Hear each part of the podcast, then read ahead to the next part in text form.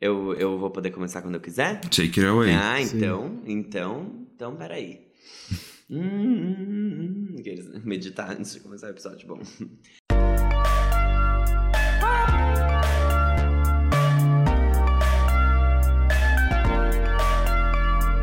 Farofa Conceito. Bem-vindos a mais um episódio do Farofa Conceito. Eu sou o Fábio. Eu sou o Arme. E eu sou o Jean. E hoje a gente vai falar sobre Charlie Puth, que lançou o seu terceiro álbum de estúdio, que é o Charlie, e também sobre a nova música da Carly Rae Jepsen, enquanto a gente espera o novo álbum dela chegar, que é o The Loneliest Time. Ela lançou, no caso, a faixa título. E antes da gente chegar nesses tópicos super importantes, super legais da sua semana, do mundo da música, eu vou pedir para vocês seguirem o Farofa Conceito nas redes sociais, é arroba Farofa Conceito em todas elas, Instagram, Twitter, TikTok. Para você ir lá no nosso YouTube, se você já não estiver nele, youtube.com.br Farofa Conceito, e se inscrever no nosso canal, curtir esse vídeo, assistir, ouvir esse episódio vendo as nossas carinhas, então assistir por lá, porque aí a gente ganha pelo menos uns centavinhos do anúncio, né, amores? É já que o Spotify não paga nada para ninguém, tá? Não tem uma Taylor Swift aqui fazendo podcast para brigar pela nossa remuneração. Infelizmente, a verdade é essa. Você também pode ouvir os nossos outros podcasts, que são o Dossiê FC e o Lado C. Eles têm temas um pouco diferentes desses que a gente trata aqui no Farofa Conceito, é outro formato. Em um a gente fala sobre trajetórias musicais de alguns artistas e álbuns icônicos da carreira deles. E no outro a gente fala sobre questões culturais da sociedade, né, como um todo. Eles estão disponíveis em todas as plataformas de áudio, você não encontra eles no YouTube. E você também pode adicionar as nossas playlists de músicas na sua biblioteca de streaming favorita. Pode ser Deezer, pode ser Apple Music ou Spotify também. A gente tem algumas playlists legais que a gente montou com a nossa personalidade na época, porque agora somos Anitta, né? Versions of Me. A gente tem que atualizar aquilo. Chega! E também a New Music Friday, que é a principal playlist que a gente atualiza toda semana e que tem as músicas que a gente vai comentar aqui no episódio. Então, se você quiser já chegar sabendo do que a gente vai falar e com as suas próprias opiniões, depois vir contar pra gente o que você achou nos comentários do YouTube ou nas redes sociais, que eu já pedi para vocês seguirem, é só vocês seguirem essa playlist e acompanharem o que a gente vai fazer por lá. Walter, isso não é hora de você conversar com seus amigos. Por Deus, gente, vocês têm algum recado enquanto eu muto meu microfone pro meu cachorro não atrapalhar? Eu tenho ouvido muito Paramore. e eu não comprei o ingresso do show deles, porque assim, comprei Lollapalooza, já tô falido e achei assim. É estranho o lugar que vai ser o show, então fiquei com esse pé atrás e não comprei o ingresso. Mas é isso, tô ouvindo muito Paramore. Eu, inclusive, vi que eles vão sair. vão anunciar o line-up, né? Na terça-feira. E aí na segunda. Eles vão trocar de lote. Achei tão sacana, gente. E já vai pro terceiro lote. Vai ser um rim Não, aquele... vai pro quarto lote. Eu comprei quarto? o terceiro. Ah, gente, que absurdo. Que absurdo. Mas Exato. tudo bem. Minha voz que tá assim não é por conta de Lollapalooza, é porque eu tô sendo escravizada quase. Mas está tudo bem, gente. Eu só tô exausta uma denúncia aqui pro Ministério do Trabalho, então, gente, vamos olhar o que tá acontecendo, tô brincando. É, eu não sei se eu tenho um recado, eu assisti o filme Amsterdam nesse final de semana. Ah, que tem a loirinha. É. Que tem a loira, a loirona do Tchan da meia-noite, a loira fantasma. A nossa Carla e Pérez. Eu vou falar que assim, odiei. Brincadeira, não odiei, mas o elenco entrega muito, o filme é ruim. O filme é estranho, o filme não tá bom, tipo, de verdade. Ele, ele falha em ser um romance, ele falha em ser. Ele tenta ser um pouco de tudo, então ele tenta ser um romance, ele tenta ser uma comédia, ele tenta ser um suspense. E como ele tenta ser um pouco de tudo, ele não chega lá em nenhum desses três âmbitos. Tem algumas piadinhas que são legais, tem um romancezinho ali que não faz sentido, tipo, não precisaria ter, e tem também o suspense que é baseado num fato real, que na verdade é uma teoria da conspiração também. Então não é tão sei lá, não é tão real assim. Mas é um filme que tinha claramente um, uma verba de produção extremamente alta, e pelo que eu fui ler, era de 80 milhões de dólares. Ah, e que tá indo mal na, na bilheteria dos Estados Unidos. Mas era um negócio assim que eu fui ver Não Se Preocupe, Querida, e passou o trailer desse filme. E era um negócio assim, primeiro aparece a Margot Robbie. E aí o trailer de antes também era com ela. Então você fica assim, caramba, ela tá em outro filme, essa mulher aí trabalhou, hein? Essa daí é pandemia, aqui não, trabalhe, sabe? Não reclame do desemprego, trabalhe. Aí apareceu o Christian Bale, e aí você fica tipo, caramba, Christian Bale. Aí depois apareceu um outro cara que também é famoso. Aí depois apareceu o Chris Rock. Aí depois apareceu a Taylor Swift. Aí foi. Sabe assim, quando não para de vir gente famosa? Tipo, Anaya Taylor Joy, Taylor Swift. É, quem mais? Remy Malek. E aí você fica, caramba, eles, eles contrataram Hollywood inteira para fazer parte desse filme. Tipo, a lavagem de dinheiro que isso não foi, né? Mas Dá muito realmente... medo quando é assim, né? Quando eles botam um monte de gente famosa, você fica, hum, vai dar ruim. Então, é, foi é. estranho, porque o trailer do filme já mostra que ele é meio esquisito. Mas ele ainda tem ali uma coisa, tipo assim, ai, o médico que não tem um olho e não sei o quê, porque ele acontece num período entre guerras. Só que é ruim, sabe? Tipo assim, não deu certo. A direção foi estranha, tinha uns momentos esquisitos de direção. E a, a, o roteiro dele, não, não gostei, de verdade, assim. Dei no meu letterboxd, aqueles, dei duas estrelas e meia. Porque valeu o esforço. A Taylor Swift tá bem no filme, tipo é, ela aparece bem pouco, mas ela aparece em cenas relevantes, assim, tipo, não é não é que ah, ela fez uma ponta. Tipo, não, ela tem umas seis cenas, assim, e ela, enfim, foi bem. Eu não esperava aquilo dela, não. Mas, para quem veio de Cats, né, gente? É. Então, mas o que eu um acho negócio. que é incrível na carreira de atriz da Taylor é a constância que ela sempre faz filmes de ruins a medianos. Nossa, amigo, o mediano você foi bonzinho, talvez. Eu não sei se é tem... que eu gosto daquele, daquele do Dia dos Namorados. Day. É. ela cantou Today Was a Fairy Tale. É. que ela namora o Taylor Lautner. Exato. Ask Taylor. O Fábio falou de Don't Worry Darling, Não Se Preocupe Querida, e a Boscov lançou a crítica dela. Fazia tempo que Mamãe Boscov não metia pau em um filme, tipo, metia o pau mesmo. Caraca, ela destruiu aquilo. Eu até babei. Ela destruiu com tudo. Não sei se concordo tanto, mas. É, eu não concordo nem um pouco já. Você falou que ela destruiu com tudo, eu não concordo nem um pouco. Mas deve estar interessante okay. esse vídeo da Boscov.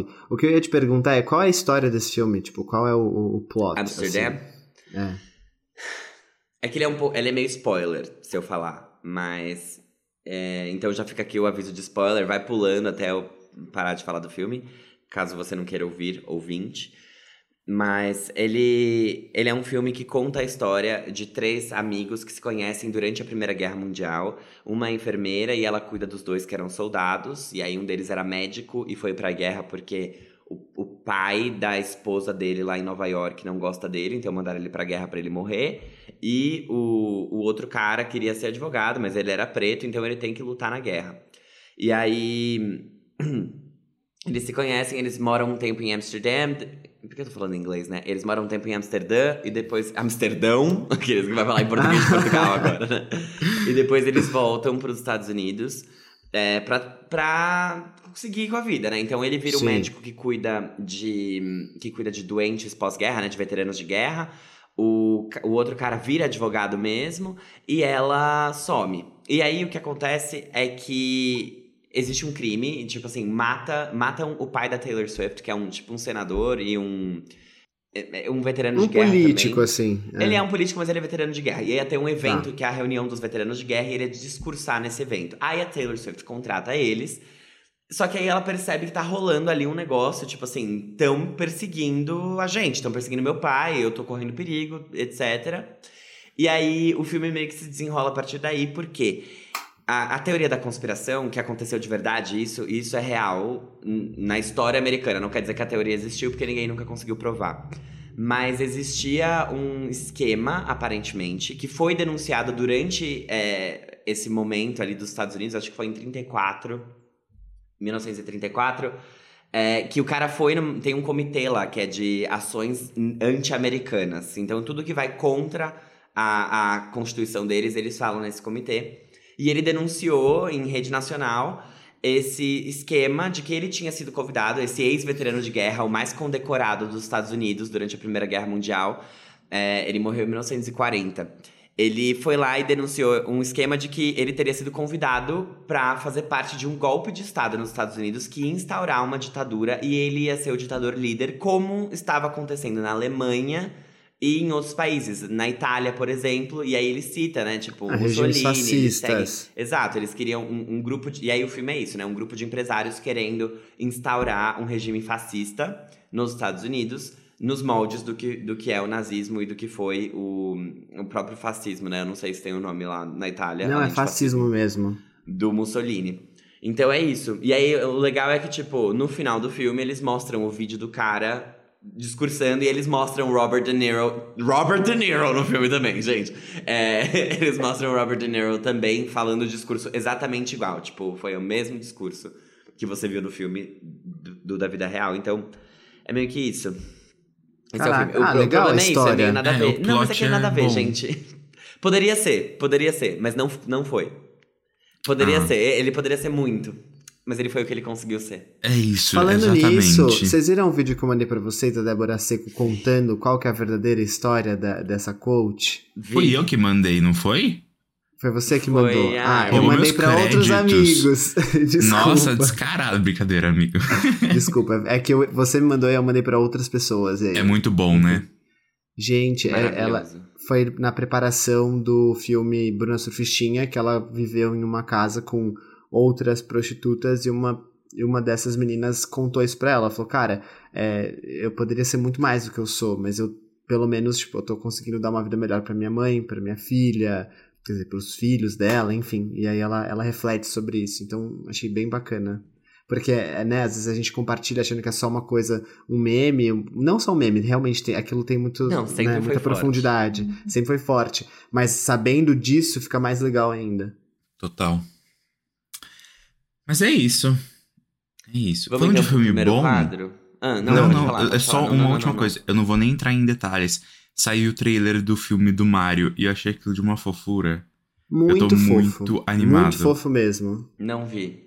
Não viu? Logo assista. você que tá com o bigodinho do Mario. Pois é, hum. querida. Logo, logo mais vou entrar no seu cano aí, brincadeira. Vamos então pro primeiro quadro, vai, que é o. Você não pode dormir sem saber.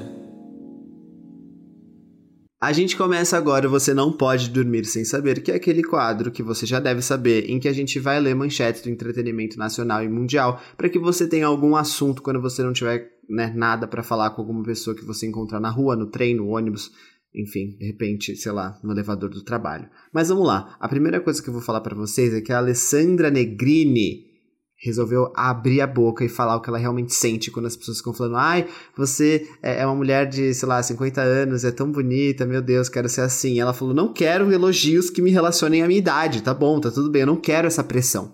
Ela falou isso e militou e entregou tudo. Sempre. Eu, eu esqueci Negrini. que o nome dela era Alessandra Negrini, e aí eu tava tipo, não é Alessandra Negroni, mas Negroni ah. é um drink. Negroni é um drink, gente, errei. Nossa, gente, mas é... ela tá com 52 é. anos. Eu, eu tô meio passado, não sabia ela disso. Tá. Tá. Ela tá. Mas não vamos mais falar sobre isso também. Ninguém precisa não. falar sobre isso. Só tem que falar sobre como ela é perfeita, maravilhosa. E provavelmente não vai no show do Paramore, que o Jean até comentou aqui que ele não vai porque ele tá pobre. O show esgotou em 20 minutos em São Paulo. Pra aquele suposto lugar no Tietê, que se você for lá olhar no, no Google Maps, não tem nada lá, é um muro.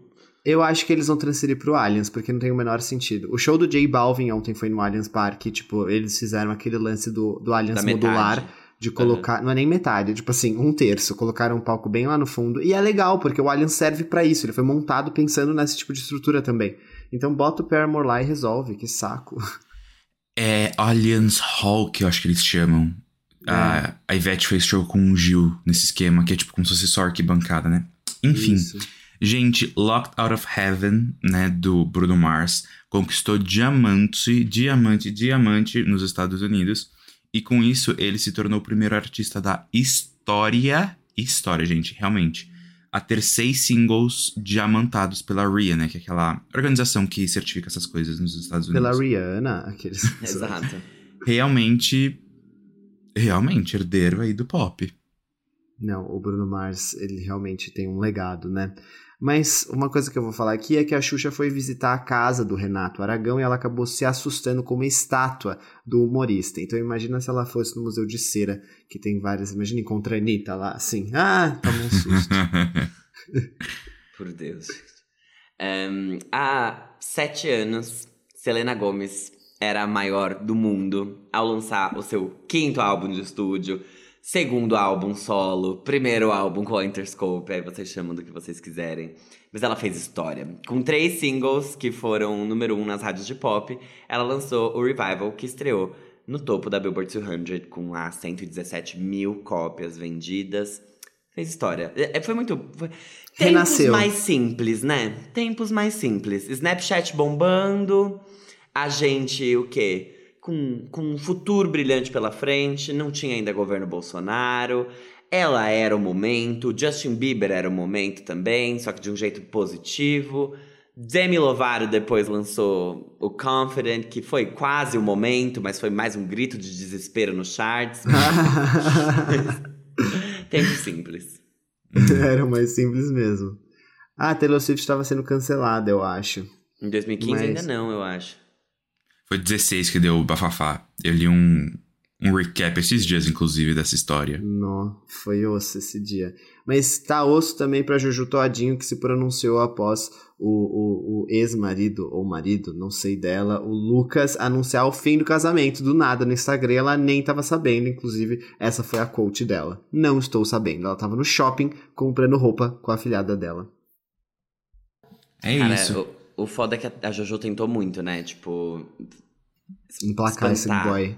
Ela tentou emplacar esse boy, ela tentou espantar os rumores de que o relacionamento dela não ia bem e não funcionou.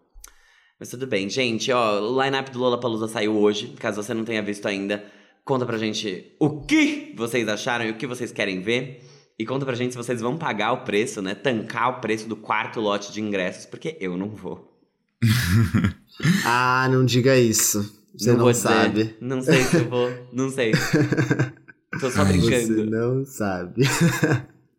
Pior que esses dias eu tinha aumentado meu limite do cartão Next, porque eu falei, vai que dá vontade. Só que se bobear, eu não vou ter limite para comprar o quarto lote, não, com o preço que chega essa bodega. Que desgraça, né? Enfim, gente. É, gatas. Em, numa entrevista, o Sam Smith teve que escolher, tipo, entre looks, assim, icônicos da história do pop. E ele elegeu o visual de Aguilera em Dirty como mais icônico que o look da Britney com a cobra no VMA de 2001. E aí, o que, que, vocês acham dessa, Não, dessa escolha? O ponto, o ponto é que assim, quando você falou o look da Aguilera em Dirty, as pessoas elas podem pensar no look que elas quiserem, porque ela usa vários durante esse clipe.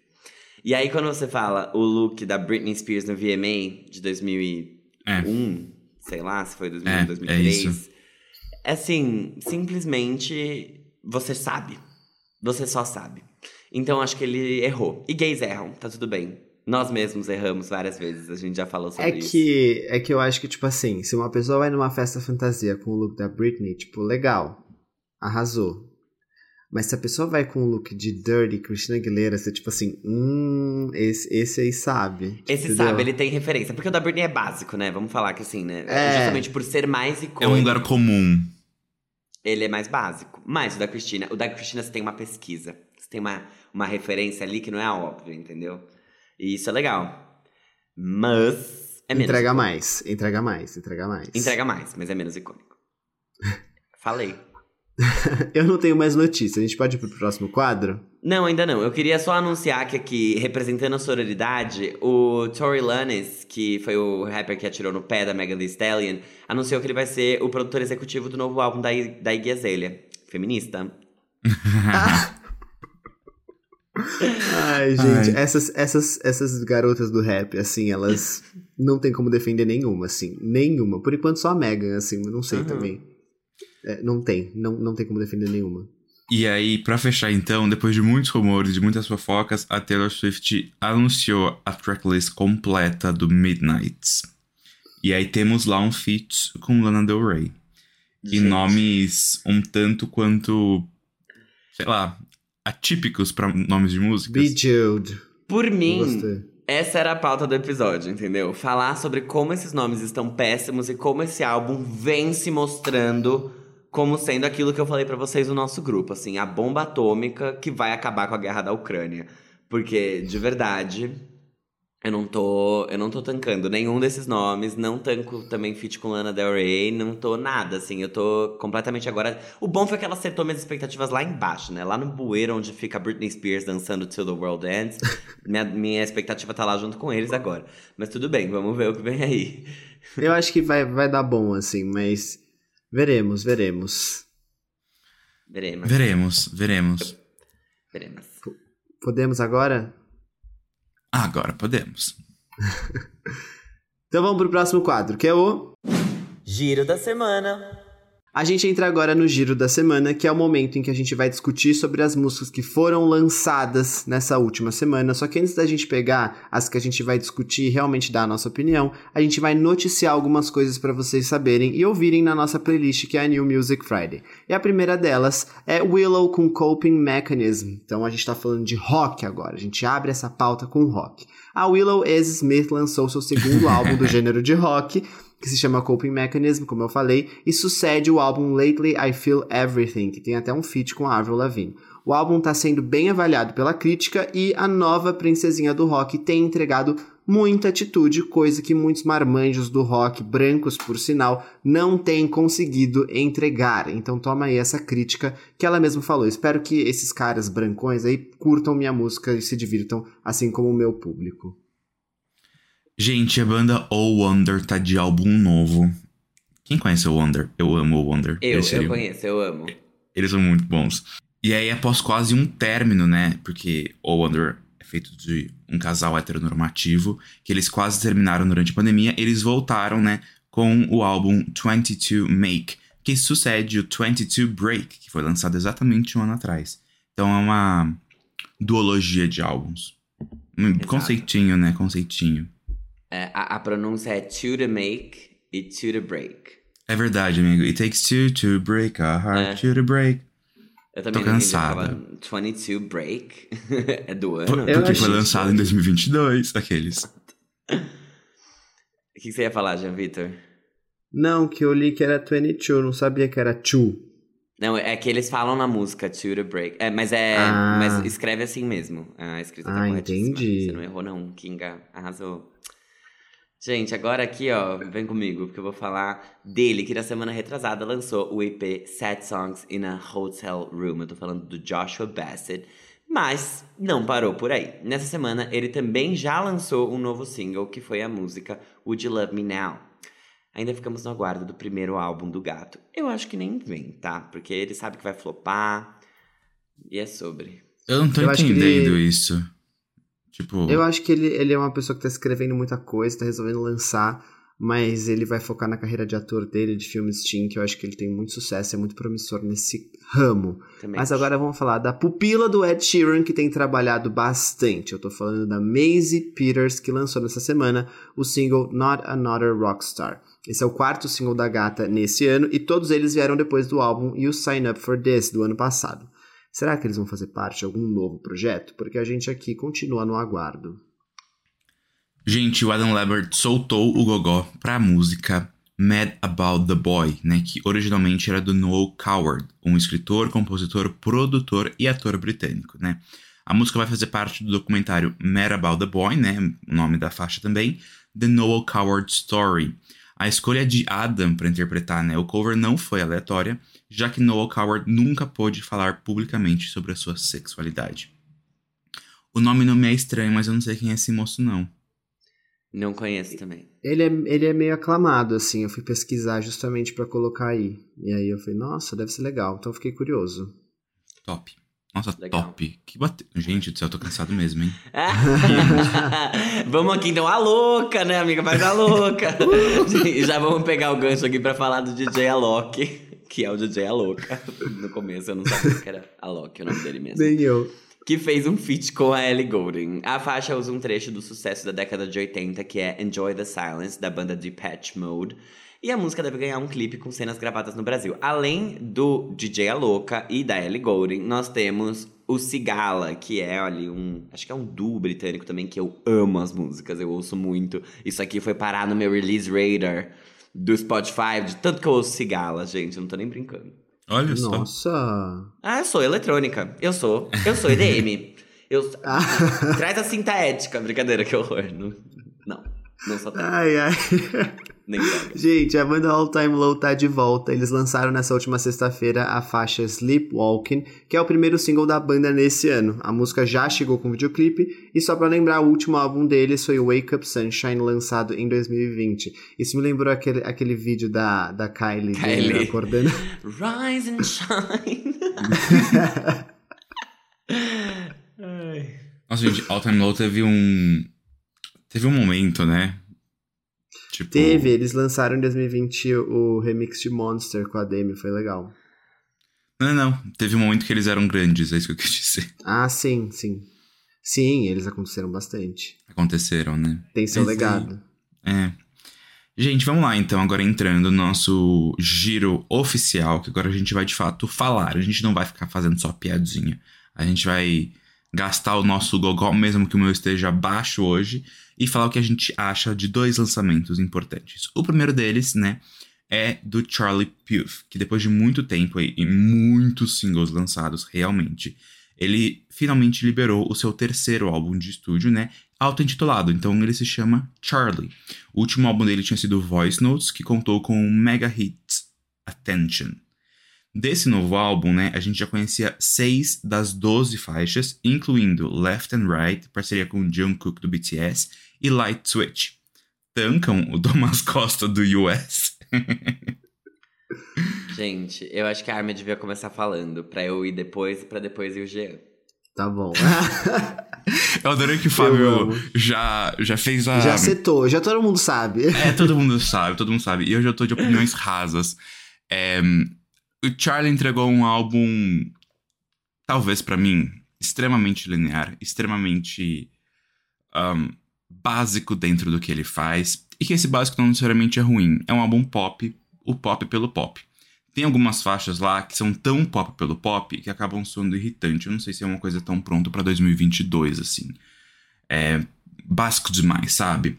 Mas eu acho que tem algumas coisas lá dentro que realmente tem a sua graça. Então, Light Switch, por exemplo, é uma delas. Tem uma que eu gostei muito, When You're Sad, I'm Sad. Mas tem algumas que você fica tipo. Uh, passa, passa, passa. E o que eu acho que agrega muito para isso, e que para mim foi o fator principal de me incomodar em alguns momentos do álbum, ele usa muitos vocoders e muitos efeitos na voz dele em muitos momentos, assim. Então fica metálico demais. O Fábio fazendo careta. Ai, ouvintes. Não sei se vocês estão vendo a cara do Fábio nesse momento, mas enfim. Então, é um álbum, voltando, né? Que ele entrega o que a gente já estava pensando, talvez, pelos singles, que é isso. É pop, talvez um pop clássico. Não vou dizer um bubblegum pop, mas assim. Não é nada pelo menos ele não trouxe tantos anos 80 como todo mundo tá fazendo, isso a gente pode falar.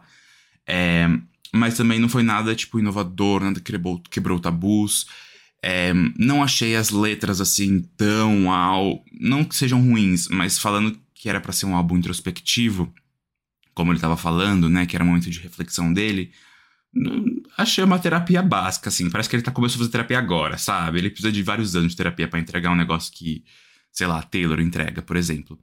Mas é isso. Então, assim, eu falei bem, eu também falei mal.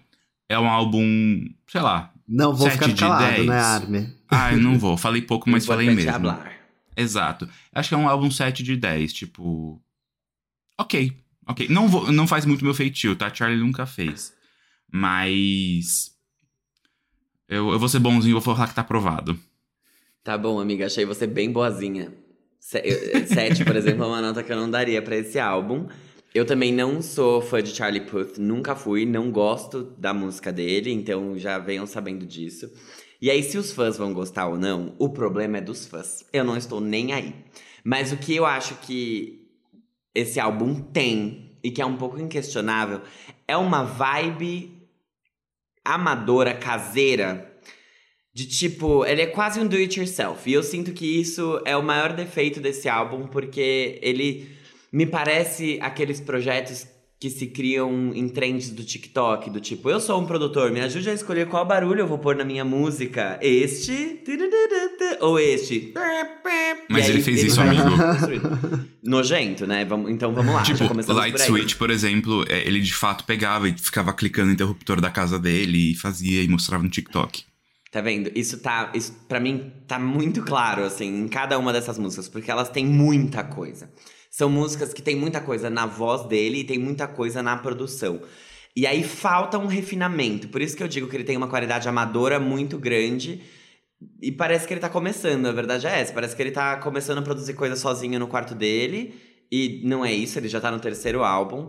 É, é um álbum que ele produziu sozinho, e eu acho que a falta de outras pessoas olhando aquele trabalho atrapalha, e atrapalhou nesse caso, porque ele não tem referências. É um álbum sem referências. Ele, ele não traz nada novo pra mesa. Ele é um álbum que não, que não bebe de outros gêneros musicais. Ele não tenta é, evoluir no próprio som. Então ele realmente é linear, igual a, a Armin falou. Ele, todas as músicas parecem mais ou menos a mesma coisa. A voz dele tem muito efeito.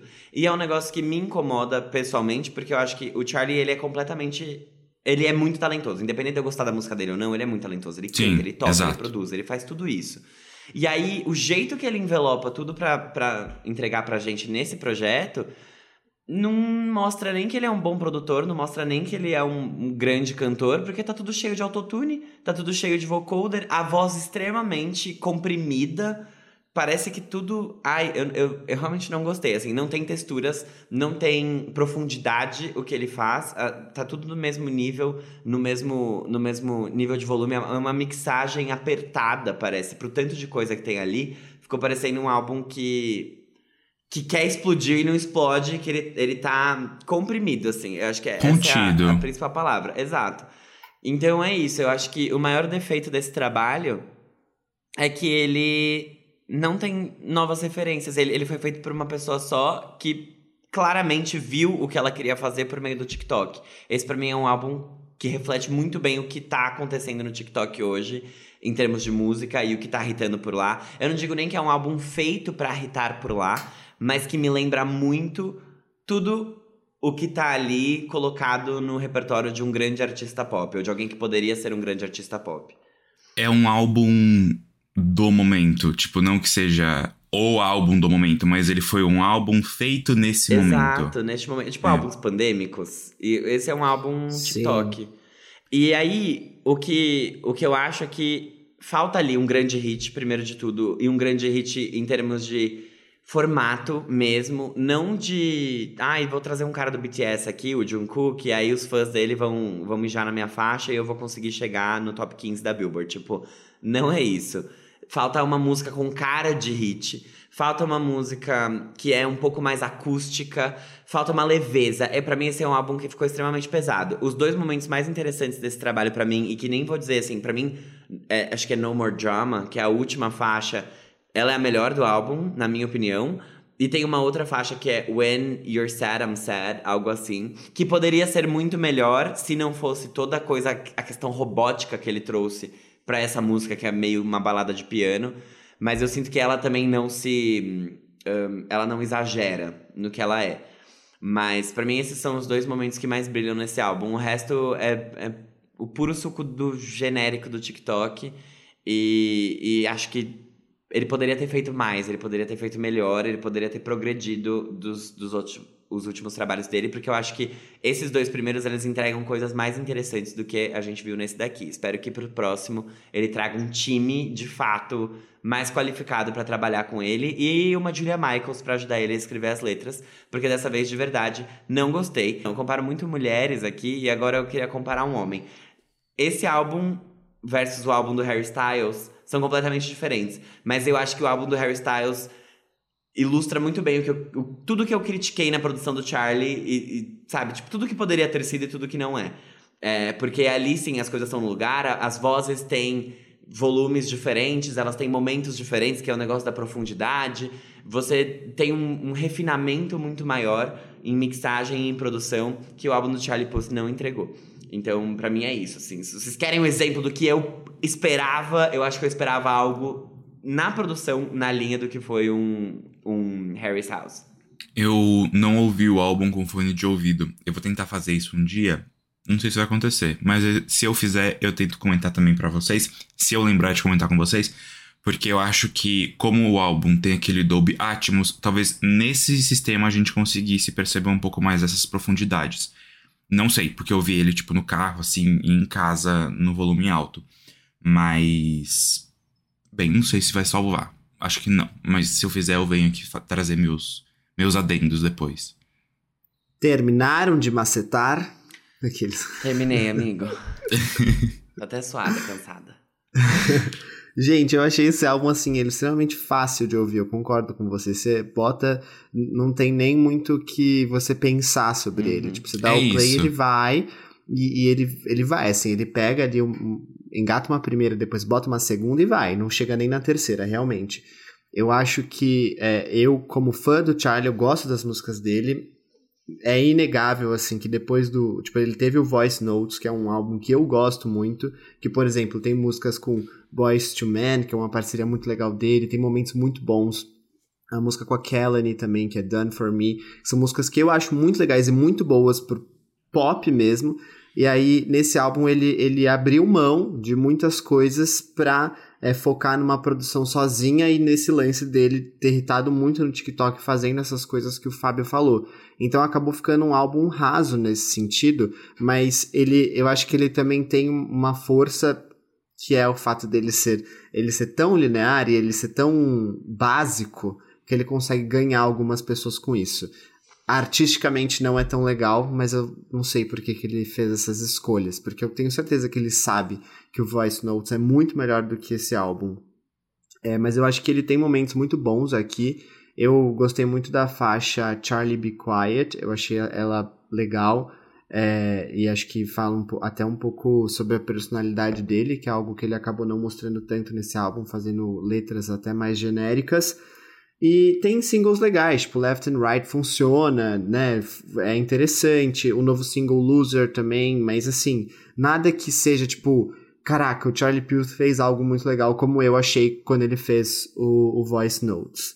Mas é isso, assim, eu acho que ele, ele ganha nessa linearidade, mas artisticamente ele perde. Então acho que como fã, eu fiquei insatisfeito. E eu já sabia disso. Acho que eu vinha falado isso para vocês algumas vezes quando os singles foram lançados, o single com o BTS, Light Switch também. Eu falei, cara, é legal, mas não é nada comparado com o que ele fazia antes e até os singles que ele lançou no meio tempo que não, não entraram em nenhum álbum, que foram é, Girlfriend, é... tem outras músicas que eu não lembro agora. Mas, enfim, é, é isso que eu acho desse álbum e desse momento. Eu acho que ele precisava lançar também porque ele já estava tentando muito, não estava indo, então lança e depois já começa outra coisa. Já, já limpa e começa outro projeto.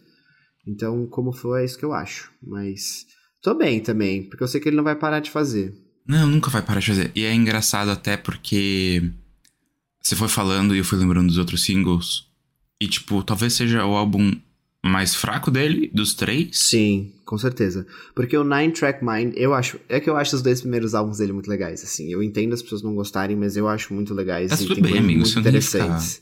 Justificando o seu gosto. As músicas Girlfriend, é, Summer Feelings, é, Mother e Cheating on You. Nossa, e é, são muito boas essas faixas. Que foi quando ele veio no Rock in Rio. E eu tava muito animado para ver. 2019, né? É. Entendi. É, a gente vai pro próximo tópico já? Vamos. Você quer falar alguma coisa, amiga? Eu ia fazer um, uma ponte que a gente esqueceu de fazer uma menção, porque o Fábio falou do negócio TikTok, etc. E eu ia falar, nossa, pior que tem gente do TikTok que tá lançando coisas muito mais interessantes. E eu ia falar do Jake, que a gente no, é, mencionou o álbum que saiu semana passada.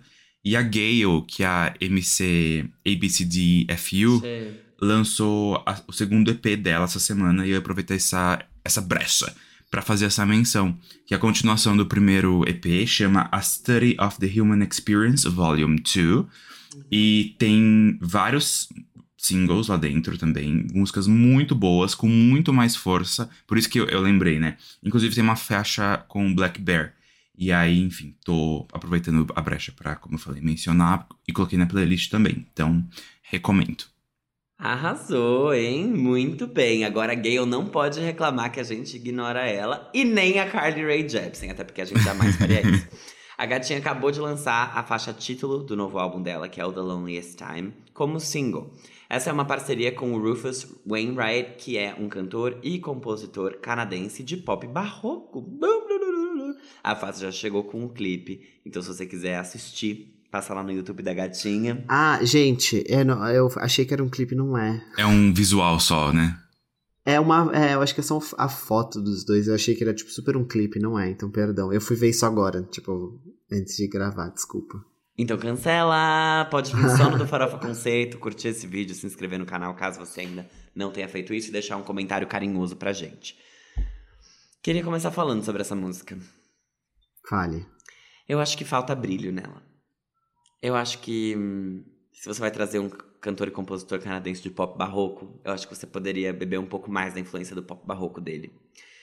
Mas hum, eu acho que falta brilho. Eu acho que esse álbum como um todo, tirando a maravilhosa música que eu esqueci o nome, eu ia falar. Beach é, House. É, Beach House. É, a maravilhosa Drive By de Carly Rae Jepsen, que é Beach House.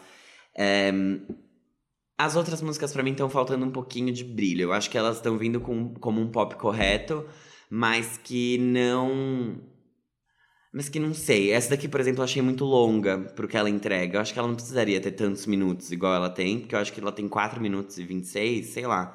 Eu achei ela bem longa. Quase. É, então. E, e, eu não acho que ela te mantém ali, sabe? E esse, e esse para mim é um problema. Porque eu gostaria de estar com Kylie Rae Jepsen durante 4 minutos, como eu já estive em outros momentos. Então, tudo bem. Aos poucos eu vou, acho que fazendo as pazes com o que será o The Loneliest Time. Eu não acho que ele vai ser brilhante igual os últimos projetos da Carly Rae. E ok, não, não acho que seja um problema também. Ninguém tem que ser brilhante a todo momento. Tá aí o Charlie Puth lançando o pior álbum da carreira dele depois de dois álbuns que já não foram tudo isso. Aqui eu estou brincando, gente. Ei, fãs de Charlie Puth, é só uma brincadeirinha. Ele não vai parar de fazer álbum porque eu falei isso. Já vi, desculpa. Mas, mas eu acho que também faz bem às vezes, né? Você parar de tentar sempre se superar. Eu acho que aqui talvez ela se supere em outras formas que eu ainda não tenha prestado atenção é, em, mas eu não amei essa música, como eu não, não tenho amado todos os outros singles desse álbum, né, tirando o Beach House. Então, essa é a minha opinião. Rasa, direta, e acho que Rufus Wainwright poderia ter sido melhor aproveitado. Posso falar uma coisa que eu acho que eu. É, não sei, não sei. É que eu sei que daqui dos três, talvez eu que tenha um, um apreço maior, apesar de não ser um grande foi. Eu gosto bastante de Elton John. E essa faixa me lembra muito Elton John. Tipo, o instrumentalzinho, é, com os riffzinhos, principalmente depois da ponte. Até o, o, vocal do Rufus, que não é uma pessoa que eu conheço, nunca tinha ouvido falar dele. É, me remete bastante a essa vibe, assim e acho que é por isso que talvez não tenha chovido tanto no seu quintal, amigo. Eu achei a faixa lindíssima. Eu, gostei muito dela. Não é a melhor do álbum, mas para mim, talvez ela seja a segunda melhor do álbum depois do Beach House. Então, engraçado isso, né? Muito engraçado. Sei lá. Eu adorei. Eu, assim, ouvi duas ou três vezes a faixa e já fiquei com o negocinho do, do riffzinho que eu falei, do pós-ponte. Pós Mas é, é realmente não vou dizer preocupante, mas curioso, instigante o que Carly vai trazer nesse álbum, porque ela tem tipo um pop perfection. Western Wind, aí Beach é... House, aí a, a outra tá Thinking diferente. of Me. Realmente é uma coisa. Esse álbum não vai ser linear. Isso pelo menos a gente vai poder falar. E a capa ela... super feia. Você acha ela feia? Eu, eu, adoro que. Eu não acho essa capa super feia, mas o Jair vem frisando isso a cada single que ela lançou. É a quarta vez que a gente ouve o Jean Victor falar mal dessa capa. Não gostei, não gostei, não sou obrigado, vocês não vão fazer engolir. não, e tá tudo bem, é isso aí. Habla mesmo, amiga. Mas é, é isso, gente. Também opinião rasa. Eu gostei. Essa música pra gente nem ia ser lançada. Ela fez, ela fez uma enquete, não fez? Nos stories dela, foi um rolê assim. Ela falou: quem quer que lance? E aí, tipo. Porra, imagina falando não. né? Não. Eu cancelava o álbum, gente. Eu, eu virava aeromoça, eu faria alguma outra coisa. tipo, eu desisti da minha carreira se fizessem isso. E aí ela lançou. Mas é, acho que é isso, assim. É faixa título, né? Normalmente tem um peso faixa título.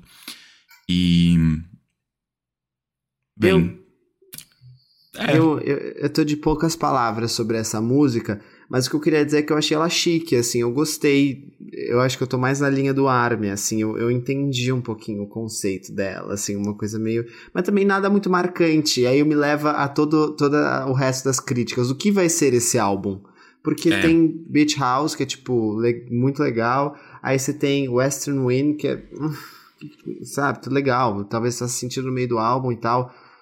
Mas é, é, isso, nada muito marcante. Achei a música chique, achei a, a, a, participação do cara legal. Talvez ele precisasse, como o Fábio falou, contribuir mais com as coisas dele, do pop barroco. Não sei, porque eu não conheço de pop barroco também para dizer se eu ia gostar ou não. Mas é, é isso que eu achei. Quem faz pop barroco que a gente conhece? Tem um cara que ficou famoso na pandemia, não é aquele. Deixa eu ver. O Sufjan Stevens. Ah, sim. Sei ele quem faz é ele. pop barroco. Sim, Entendi. ele. Tá. É que eu queria entender um pouco da referência. Tá bom. É, realmente não tem tanto disso aqui. Mas é uma parceria chique, assim. Sabe uma coisa que me parece? Tipo, é uma versão indie. Sei lá se eu posso chamar de indie, mas. Sem pretensão de hit, talvez. De tipo, o que a tá acontecendo, tipo, sei lá, Elton John e Dua Lipa, Elton John e, tipo, Britney, sabe? Essas é, parcerias com... Exato. E me remeteu muito a essa vibe, assim. Mas também, sei lá. É, é, curioso que essas faixas todas que a gente já viu e que já foram liberadas, elas não estão em sequência no álbum. Elas são, tipo, bem até que divididas. Então, real, sei lá, sei lá. Eu não tô animado pra esse álbum. Nossa, gente, então dia 21 de outubro a gente vai morrer, né? Porque o Fábio tá já com. Quase já pegando a papa enterrar Taylor Swift. Aí o G vira e fala: Não estou animado pro álbum de Carly Rae Jepsen. Vai ser, vai ser um enterro esse episódio. Vai ser muito bom, eu acho. Porque aí talvez a gente quebre a cara. Talvez a gente. Se surpreenda. Se surpreenda. E, quebrar a cara era se surpreender, na verdade. Mas talvez a gente confirme tudo que a gente tá achando também. Então vai ser um ótimo episódio, eu acho. Ah, eu então tá também tá acho. É isso. Acho que a gente vai dar risada de qualquer forma. Sim. Eu tô. Eu tô animado pra esse episódio. Tô bem animado. É. Pra esses lançamentos todos. E tem. É que a gente não vai falar, mas tem Megan Trainer também. Então vai ser assim. Ai, gente, realmente. Ah, cara, tá Olha, no Fábio. É, é, eu acho que tem grandes chances de eu gostar mais do álbum da Megan. Sério? Bom, tem grandes chances de eu não ouvir o álbum da Megan. é, exato, exatamente. 100%. Logo, se você não ouviu, você não desgostou. Então, gostou então, mais ela do que tá os outros. ganhando, né? Rumo ao primeiro lugar. Megan Trainor não para de crescer nas pesquisas. Uh, essa é a terceira Ai, que via que vocês tanto queriam? Obrigado. Bom, gente, acho que terminamos por hoje, né? Terminamos, ótimo. Muitíssimo obrigado a todos. A gente se vê semana que vem. Beijo. É, nos falem sobre o lineup do Lola. Beijos. Ai, Tchau. socorro. Tchau.